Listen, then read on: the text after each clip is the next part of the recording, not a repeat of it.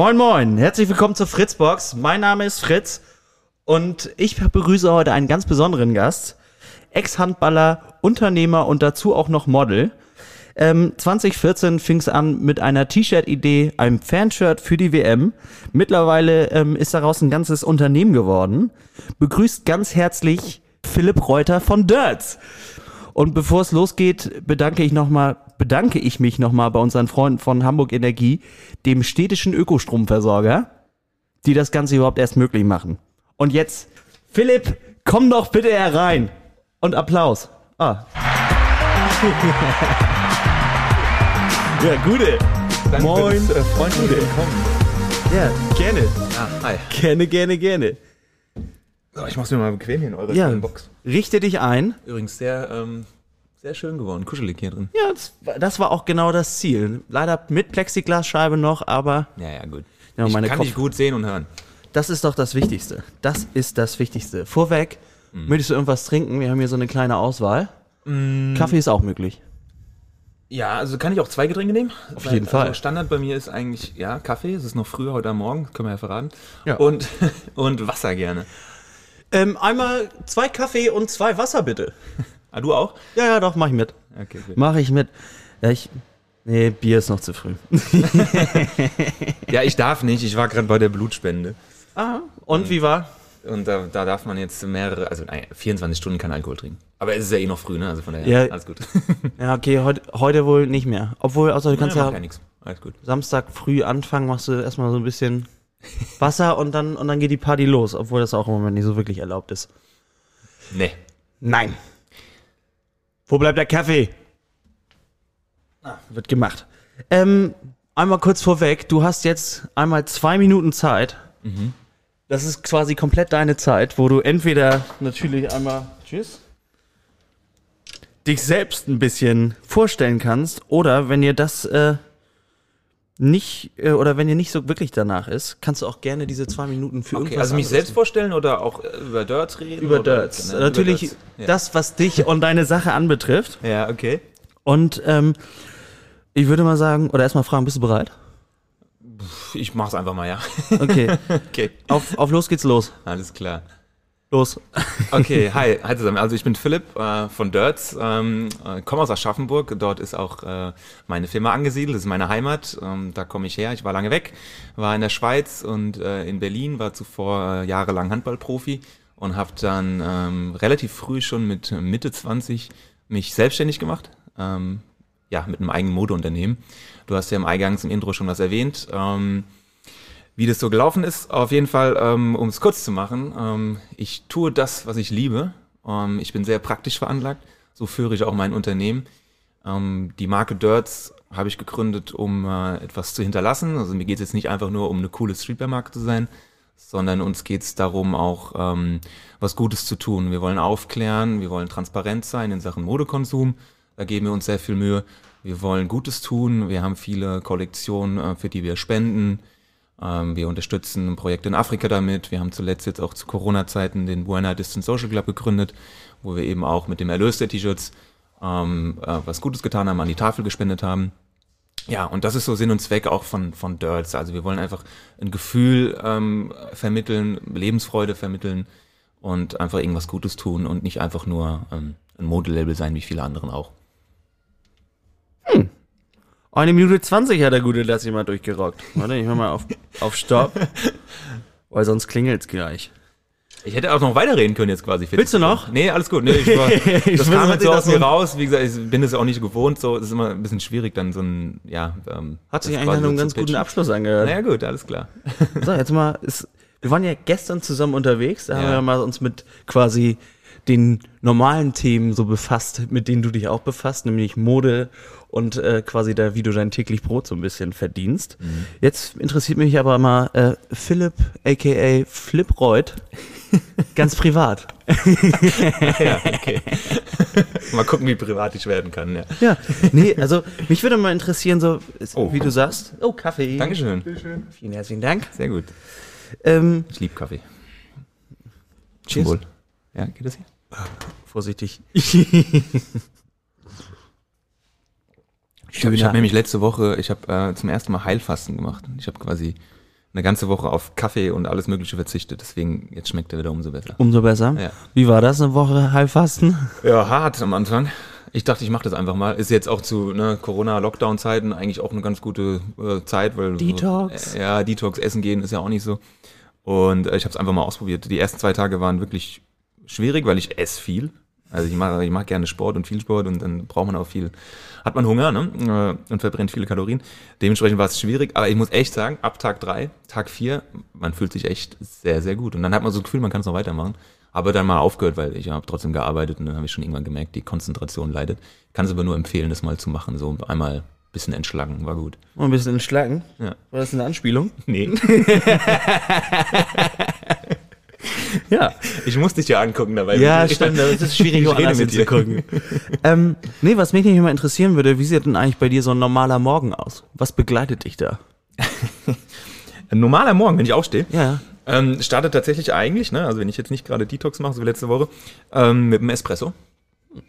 Ähm, den trinke ich bei mir in der Wohnung. Kleine Espressomaschine. Äh, Wasser trinke ich. Dann setze ich mich meistens kurz auf äh, mein, ähm, ja, Schaukelstuhl ist nicht, ich habe so, einen- so einen Sessel, äh, guck dabei so ein bisschen aus dem Fenster und habe dann natürlich auch schon, ich gebe es zu, das Handy in der Hand und fange eigentlich von da an schon an, äh, E-Mails zu lesen, Instagram zu checken ähm, und all das, was viele andere auch tun. Und das ist so mein tägliches Morgenritual. Dauert so 15, 20 Minuten und dann gehe ich zu Fuß oder mit dem Fahrrad, laufe ich von meiner Wohnung ins Büro. Wie weit ist das ungefähr? Ich meine, du kommst ja aus Aschaffenburg. Ja, Aschaffenburg ist, ist jetzt nicht riesengroß. Wir haben äh, 80.000 Einwohner, ist überschaubar.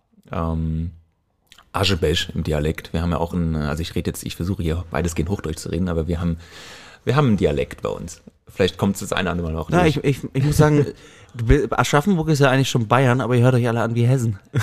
aber ich mag Ah ja, Hessen. das liegt auch daran, dass wir sehr nah an Frankfurt sind und der Dialekt macht an der Grenze da keinen Halt. Da gibt- keine Aber um die Unterschiede. Frage zu beantworten, ich laufe ich lauf 15 Minuten ins Büro.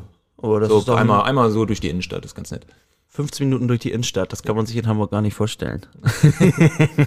Aber wie sind, so sagen wir, die Produkte, die du morgens verwendest, jetzt einmal angefangen bei der Zahnbürste über Zahnpasta, Seife, wie nachhaltig würdest du sagen, ist da deine, dein, dein, äh, wie soll man sagen, dein, dein Ja. Küchenschrank wollte ich gerade sagen, aber es ist ja dein Ah, interessant, ja, natürlich. Also, ja, also ich gebe direkt mal zu, es gibt vieles noch zu verbessern. Also äh, komplett nachhaltig zu sein, ist, ist sehr schwer. Ist auch ein Prozess. So, also ich selber auch zum Beispiel, auch was das jetzt mit meiner Firma angeht, ähm, habe damit auch erst vor drei, vier Jahren so wirklich konsequent angefangen, darüber nachzudenken. Also, und das ist ein Prozess. Und so ist es natürlich auch im Privaten. Ähm, ich selber jetzt, also mein, ich hatte mal eine Holzzahnbürste, äh, tatsächlich.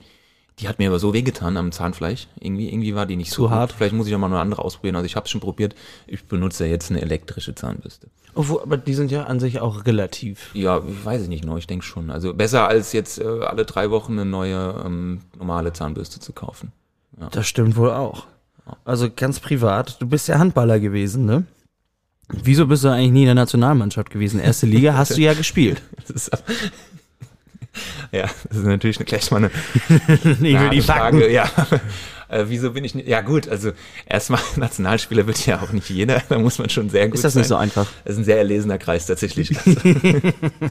und äh, ja, nee, gut, aber die Frage kommt ja auch daher, weil ja, ich habe Bundesliga gespielt und Handball war mein Leben. Also seitdem ich, ähm, ja, seitdem ich denken kann, also ich habe mit fünf angefangen und von da an ging es nur Handball und dann irgendwann hat sich dann auch mit, ja, so mit 12, 13, 14 hat man dann schon so ein bisschen gemerkt, wo die Reise hingehen kann, dass man vielleicht ein bisschen mehr Talent hat als andere und dann auch, hatte auch den Ehrgeiz und dann ging für mich nur um Handball und war dann, also ich komme aus einer Region, die Region Aschaffenburg ist, ist sehr, ähm, äh, ist eine Handballregion. Also da gibt es viele Vereine, ähm, die früher auch erste und zweite Liga waren. Mittlerweile ist es leider ein bisschen, bisschen weniger geworden, auch aufgrund von Insolvenzen und äh, Geldmangel und Sponsoren abgesprungen und so weiter und so fort.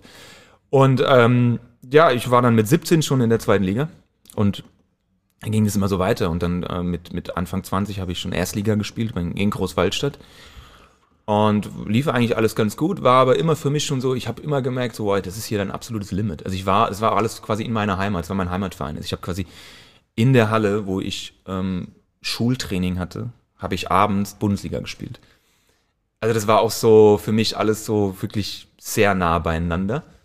Und äh, für mich schon krass, auch mit den Leuten, mit denen ich zusammengespielt habe. Ich war damals einer der Jüngsten und äh, mit, mit gestandenen Profis zusammengespielt. War aber ein Junge aus Aschaffenburg, der halt abends auch ganz normal da in die Kneipen gegangen ist und seinen Spaß hatte. Und gerade mit Anfang 20, Hm. wenn du äh, da in der Stadt schon auch dann ein bisschen bekannt bist und Handballprofi bist, das ähm, ist gefährlich. Und ich habe dann so ein bisschen, um es kurz zu machen, den Fokus ein bisschen verloren auf wirklich Profi zu sein, sondern habe ein bisschen mehr so einfach mal einen Spaß gehabt. Und darunter hat dann letztendlich auch ein bisschen meine Leistung gelitten. Ähm, dann kamen auch noch Verletzungen dazu. All das führt dazu, dass ich es nicht geschafft habe, in die Nationalmannschaft zu kommen. Sagst du, du warst quasi so ein bisschen der Youngster und äh, sag mal, ein bisschen zu viel auf einmal am Anfang oder einfach generell zu viele Interessen? Ja, nee, es war halt einfach so, ähm, wie ich schon gesagt habe, also ich hatte halt meinen ganzen Freundeskreis. Ne? Weil normalerweise, wenn du Handballprofi, wechselst du ja oft die Stadt, bist irgendwo und hast ja nur deine Mannschaft und hast jetzt nicht so dieses Umfeld, wie ich es bei mir zu Hause hatte. Also du bist ja viel mehr dazu verleitet, abends in einen Club zu gehen, weil da deine ganzen Kumpels sind. Und ähm, das habe ich halt getan. Ja, okay. Es Es ist ja auch nicht, schwierig. es ist ja nicht verwerflich, nicht verboten. Es gibt zum Beispiel, es gibt zum Beispiel Handballer äh, oder generell Sportler, die richtig krassen Talente, also die wirklich richtig guten, die können sich das auch alles erlauben. Und äh, wenn du aber so einer nicht bist, dann musst du viel noch mehr über Fleiß und Ehrgeiz machen und noch mehr trainieren. Und das hat mir dann vielleicht einfach ein bisschen gefehlt. Und ähm, ja, das am Ende, ich meine, ich habe Bundesliga gespielt, das ist schon geil. Da muss man, also cool. muss man erstmal machen, unter den besten Handballern Deutschlands zu sein. Und das bedeutet ja eigentlich auch schon wieder, sag mal, wenn man in Deutschland gut ist, dann hat man ja eigentlich auch, ja. sag mal, weltweit wahrscheinlich auch ein gewisses Standing. Jetzt nicht von Bekanntheit Ja. her, aber sag mal, Nun ist Handball nicht Fußball, ne? Das also das ist schon was anderes. Also wir äh, hat mich jetzt nie einer auf der Straße erkannt.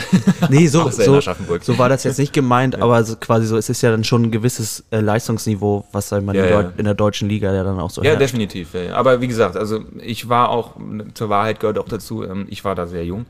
Und mit Mitte 20 war die Geschichte eigentlich schon passé, weil ich bin dann auch äh, von Großwaldstadt, also meinem Bundesliga-Verein, wo ich gespielt habe, habe ich dann irgendwann keinen neuen Vertrag mehr bekommen, weil die Leistung gefehlt hat. Also ich saß dann auch am Ende viel auf der Bank und habe halt einfach den Durchbruch nicht so richtig geschafft.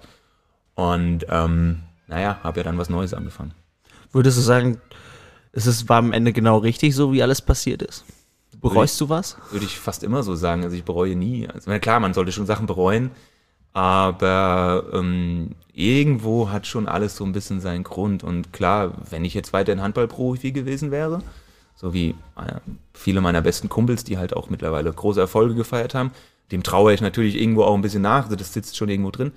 Aber dafür habe ich jetzt ein eigenes Unternehmen aufgebaut und tue das jeden Tag, worauf ich Bock habe und was ich will und bin nicht irgendwie abhängig von Trainingszeiten oder sonst irgendwas. Weil man muss auch fairerweise sagen, ähm, Profi zu sein, man ist auch sehr eingeschränkt. Ne? Also Ich glaube, da muss man viel, viel unterordnen. und jetzt habe ich viel mehr Freiheit und dementsprechend ist schon alles, glaube ich, ganz gut so, wie es gelaufen ist bisher. Ähm, um das Thema Handball einmal abzuschließen, ich würde noch gerne mal kurz wissen, was war so dein größter Erfolg in dem, in dem Business? In dem Business. In dem In, Handball in, in der Jugend waren wir mal deutsche Vizemeister.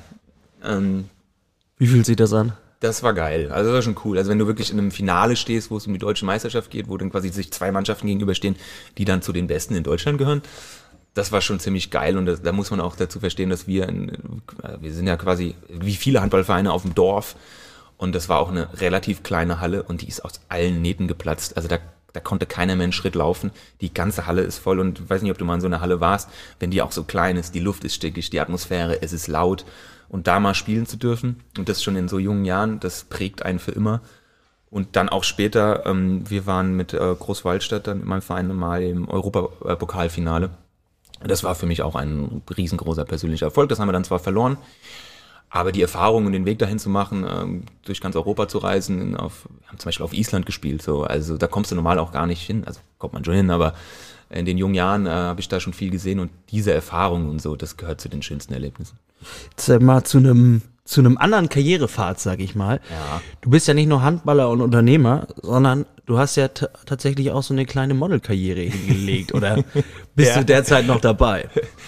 Ja, Seit wann machst du das? Das, das, äh, das stelle ich immer so ein bisschen hinten an, aber das gehört auch dazu und ich verdiene tatsächlich äh, damit mein Geld. Ähm, äh, ich mache das schon relativ lange. Das habe ich mit 20 schon angefangen, kam durch meine Schwester. Die hat mich quasi bei einer Agentur in Frankfurt vorgeschlagen. Wusstest du davon oder hat die es einfach gemacht? Ja, schon, ich wusste schon davon, ich habe mich quasi so überreden lassen. Äh, Ich selber bin jetzt nicht so auf die Idee gekommen, das zu tun. Ähm, da hat mir meine Schwester quasi ein bisschen auf die Sprünge geholfen.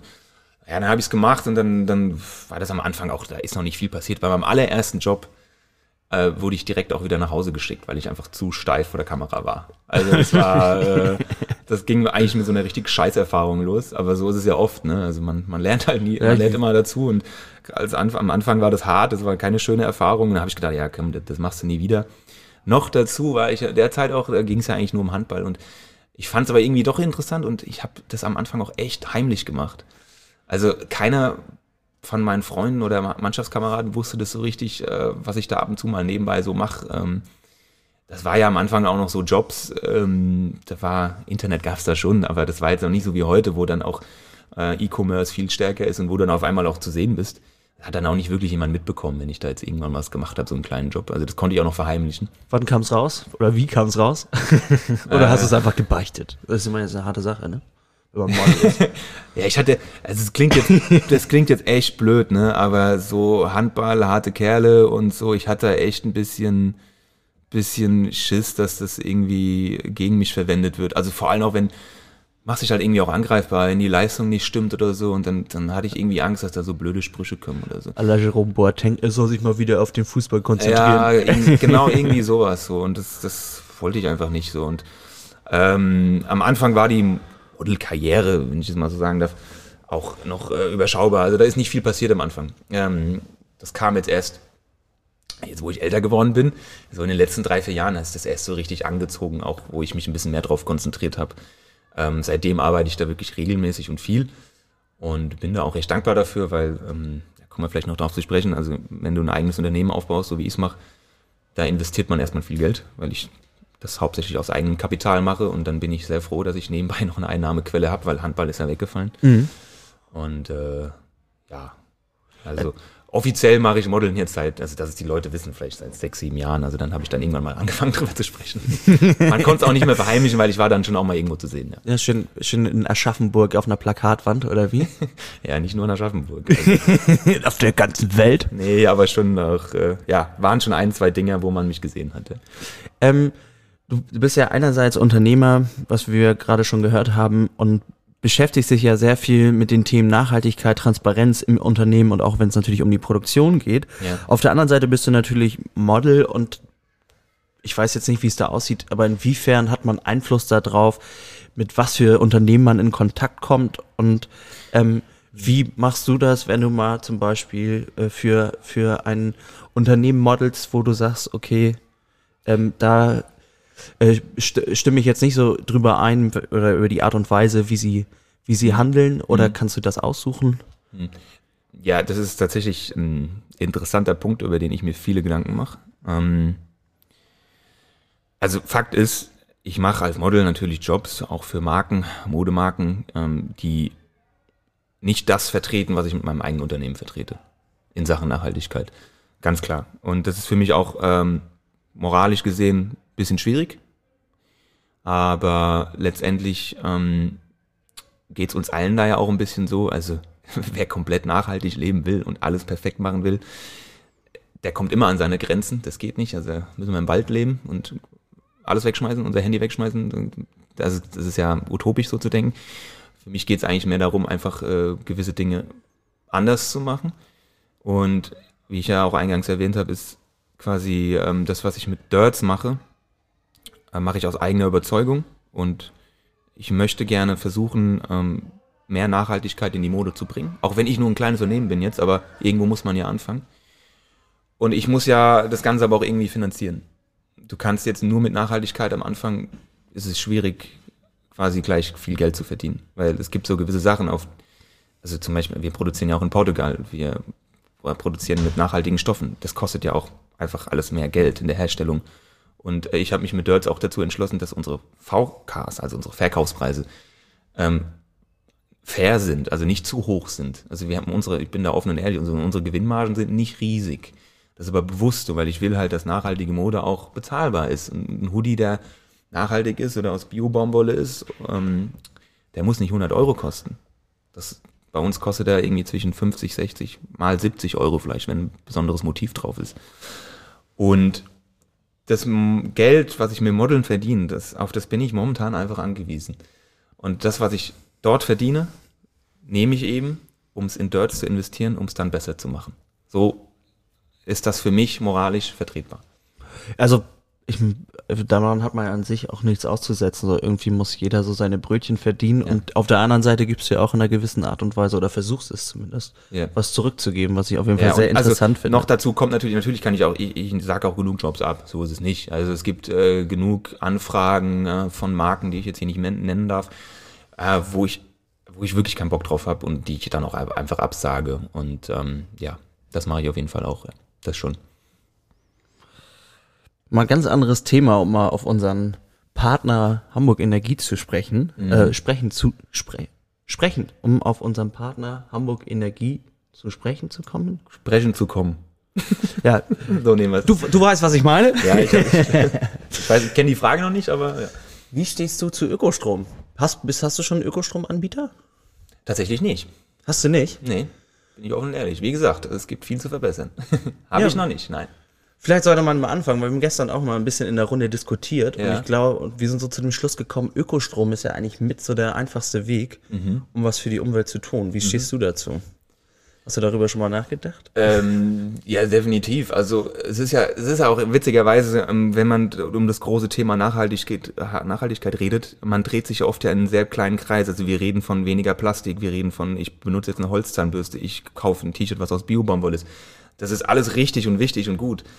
Aber das, das hilft natürlich jetzt nicht im Großen und Ganzen unser Klima zu verbessern, sondern die großen Baustellen sind natürlich wirklich ähm, Energie, Strom und all das und zum Beispiel auch, wie wir leben, wie wir in den Gebäuden, die wir leben, all das ist, äh, sind ja eigentlich die großen Fragen, ähm, die man wirklich verbessern muss, um wirklich die Klimaziele zu erreichen. Und da gehört dann Ökostrom natürlich auch dazu. Also insofern ist es natürlich ein Thema für mich, wo ich mich auch mit beschäftige, aber ich gebe offen und ehrlich zu, ich habe selber jetzt noch keinen Ökostromanbieter.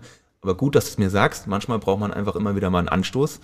So, ich wollte zum Beispiel auch seit zehn Jahren schon Blutspenden gehen und habe es heute erst gemacht, weil ich demnächst vor kurzem einen Anstoß bekommen habe und so ist es halt immer mal wieder. Und ähm, ich werde es angehen. Das da, haben, wir, haben wir schon mal was Gutes getan heute. Ja, hast du eigentlich Ökostrom? ähm, tatsächlich, zum Beispiel im Deep Dive Club haben wir schon seit mehreren Jahren, ähm, ist quasi Hamburg Energie unser Stromlieferant. Okay. Und mittlerweile ähm, auch schon unser, oder besser, Partner klingt immer so blöd, ich sage mal Freunde. Sie unterstützen uns natürlich auch hierbei, dass wir diesen ganzen Quatsch hier schön machen können. Okay, gut. Ähm, ja, also, ja. ich, bin, nee, bin halt gerade, ich bin gerade umgezogen. das Thema Ökostrom. Ich bin halt gerade umgezogen, weshalb ich ähm, mich sowieso mit dem Thema beschäftigen musste. War ich das? Da war dann einfach äh, direkt klar, so gut, dann, wenn, wenn schon, denn schon, Ja. auf die paar Euros kommt es dann auch nicht an. So, dann nimmt man einfach direkt den Ökostromvertrag. Ich, Ja. Nee, auf jeden ich finde es also auch Thema erneuerbare Energien ist auf jeden Fall sehr, sehr interessant, was da in den nächsten Jahren passieren wird. Ich verstehe einige Entscheidungen noch nicht so ganz, zum, zum vor allem mit Richtung Windkraft. Ich weiß nicht, Diese 1000 Meter Abstand zum Beispiel. ja, so, aber das ist, glaube ich, auch einfach so ein bisschen typisch ist halt Deutschland. immer, so. Ja, typisch Deutschland. Ich meine, man muss immer alle Seiten verstehen, glaube ich, bei so einer Sache. Äh, wenn du selber da mal wohnst und ich meine, ich hatte so ein Windrad noch nie direkt vor der Nase. Ich weiß nicht, wie laut so ein Ding ist und der Schattenschlag das Ding das schlägt und also also irgendeine Auswirkung hat es ja schon. Also ich weiß es nicht. also genau. ich frage mich dann halt auch so, was ist dann eigentlich wichtiger, Luftqualität oder oder äh, Klar. irgendwie das, das Natürlich, aber man muss trotzdem immer Natürlich, man muss- versuchen, alle Seiten ein bisschen zu verstehen und letztendlich, wir werden nicht drum herum kommen, ähm, noch mehr Winterkraftanlagen zu bauen. Also passiert ja auch schon. Das stimmt. Das stimmt. Wir bleiben auf jeden Fall beim Thema Nachhaltigkeit und zwar hätte ich gerne eine Meinung von dir zu Fridays for Future. Was was hältst du davon? Und ähm, wenn du heute noch in der Schule wärst, würdest du mit demonstrieren? Bitte eine ehrliche Antwort. Ja, also ich glaube, der, der 15-, 16-jährige Philipp hätte damals ähm, noch nicht diese Weitsicht gehabt oder überhaupt ähm, diese Gedanken gehabt, da wirklich aus dem eigentlichen Grund, wofür Fridays for Future einsteht, äh, mit auf die Straße zu gehen. Sondern, wie vielleicht viele andere auch, ja geil, Schule frei. Ja, das, ich weiß Also ich gar nicht. bewundere dementsprechend, das, ähm, ich finde die Aktion und äh, diese Bewegung absolut gut und bewundernswert, dass ähm, die jungen Menschen, äh, die es wirklich ernst meinen, ähm, dafür auf die Straße gehen und auch schon so viel bewirkt haben. Ähm, das ist schon sehr erstaunlich. Also auch wie oft ähm, eine, ähm, einen Luisa Neubauer oder die äh, Remsmar, wie oft die jetzt in, in, in Talkshows sitzen, äh, mit Anfang 20 und Die sind so alt wie ich. also es ist Wahnsinn, wie die sich, wie die sich in diesem Thema, natürlich kennen die sich in dem Thema aus und ich finde das sehr bewundernswert und extrem wichtig für die Diskussion, die wir aktuell führen. Und ich, die haben auch schon viel angestoßen. Beruhigt dich das eigentlich auf eine gewisse Art und Weise, sag ich mal, zu den gewissen konservativen bis rechten Tendenzen eigentlich eine so aktive Jugend zum Teil zu haben, vor allem auch politisch engagiert? Mich das beruhigt. Ähm, ich weiß gar nicht, war es mal anders? Also es wird ja immer gerade diskutiert, ne, so ähm, ob die Jugend jetzt irgendwie. Einerseits sagt man ja, die Jugend interessiert sich für nichts mehr. Und ähm, ich selber ähm, kann das ein Stück weit auch bestätigen, weil ich ja auch immer noch, ich bin ja noch in der Handballmannschaft und spiele da auch mit jüngeren Leuten zusammen und so.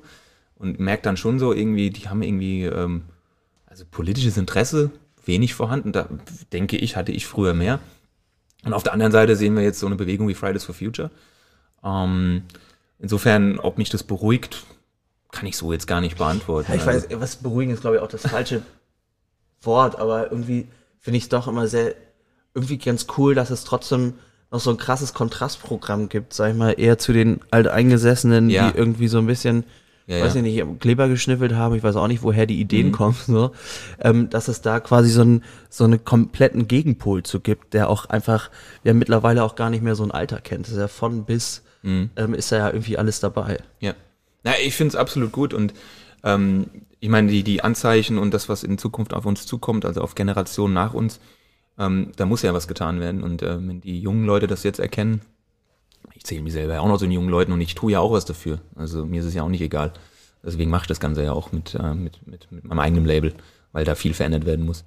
Und ähm, man muss auch sagen, zum Beispiel, also unsere Generation, also ich bin ja jetzt ein bisschen älter als du, aber uns geht's ja saugut. Also wir haben ja irgendwie, wir haben ja eigentlich Ja, eigentlich darf man sich nicht also beschweren wir sind ja über auch, nichts. Nee, das meine ich nicht, aber wir sind ja eigentlich sehr bequem. Also ich glaube, unsere Generation vorher, Eltern, und, ja, bei Eltern vielleicht nicht vor, aber die sind ja schon, ähm, die sind viel mehr auf die Straße gegangen wegen irgendwas und haben irgendwas gegen irgendwas demonstriert. Also wir hatten ja nie wirklich einen Grund, jetzt so wie wir leben hier in Deutschland, uns, wir leben in einer, in einer Wohlfühlblase.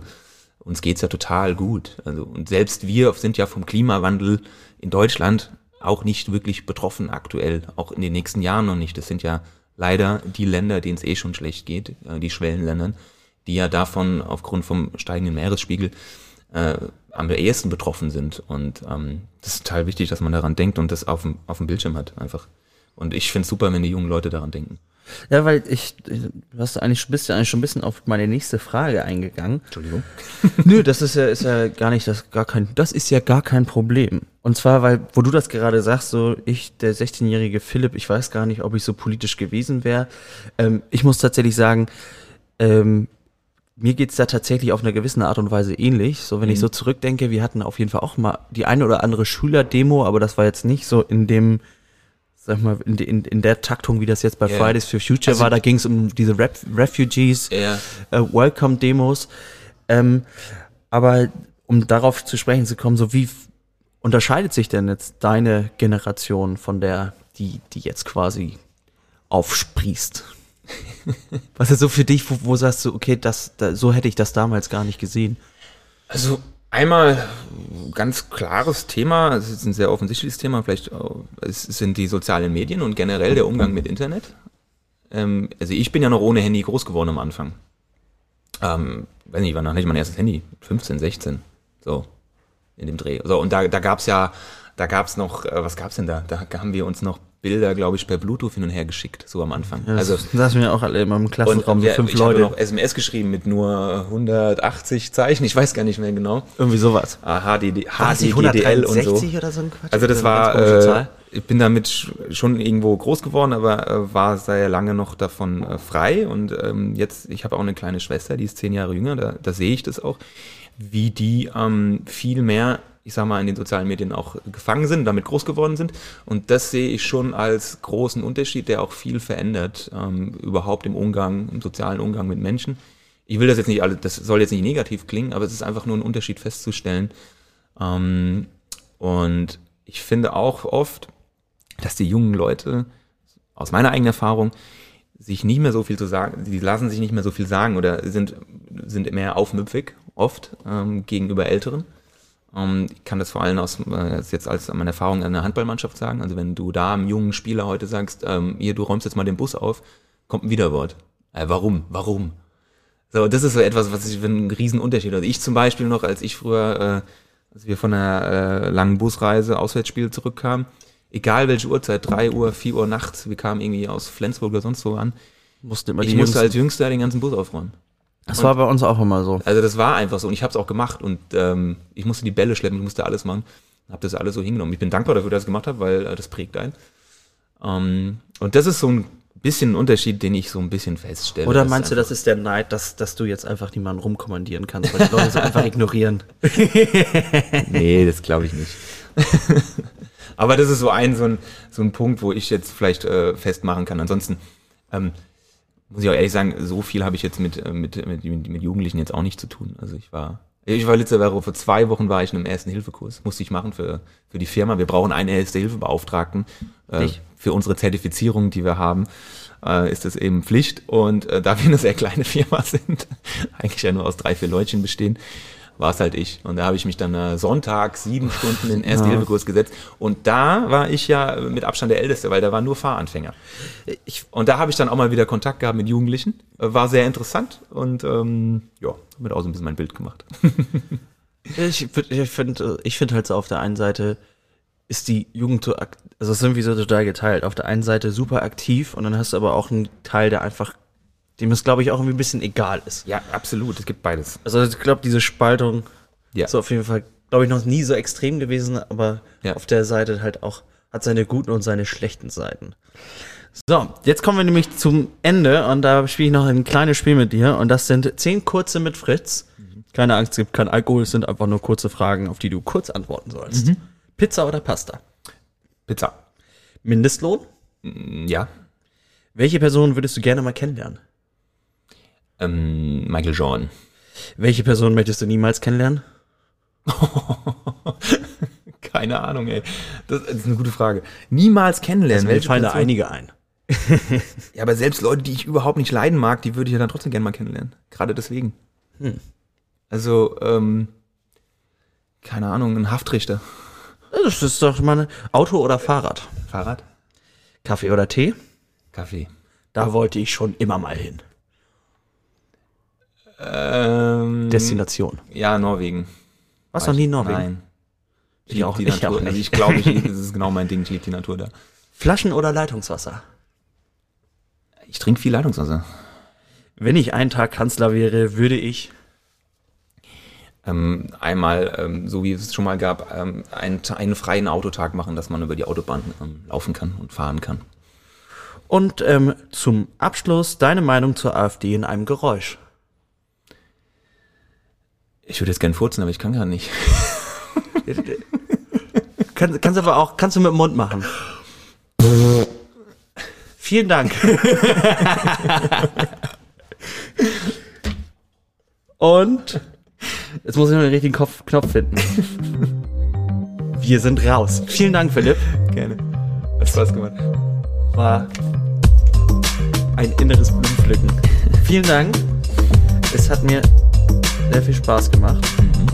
Und ich würde sagen, bis bald. Du geile Socke.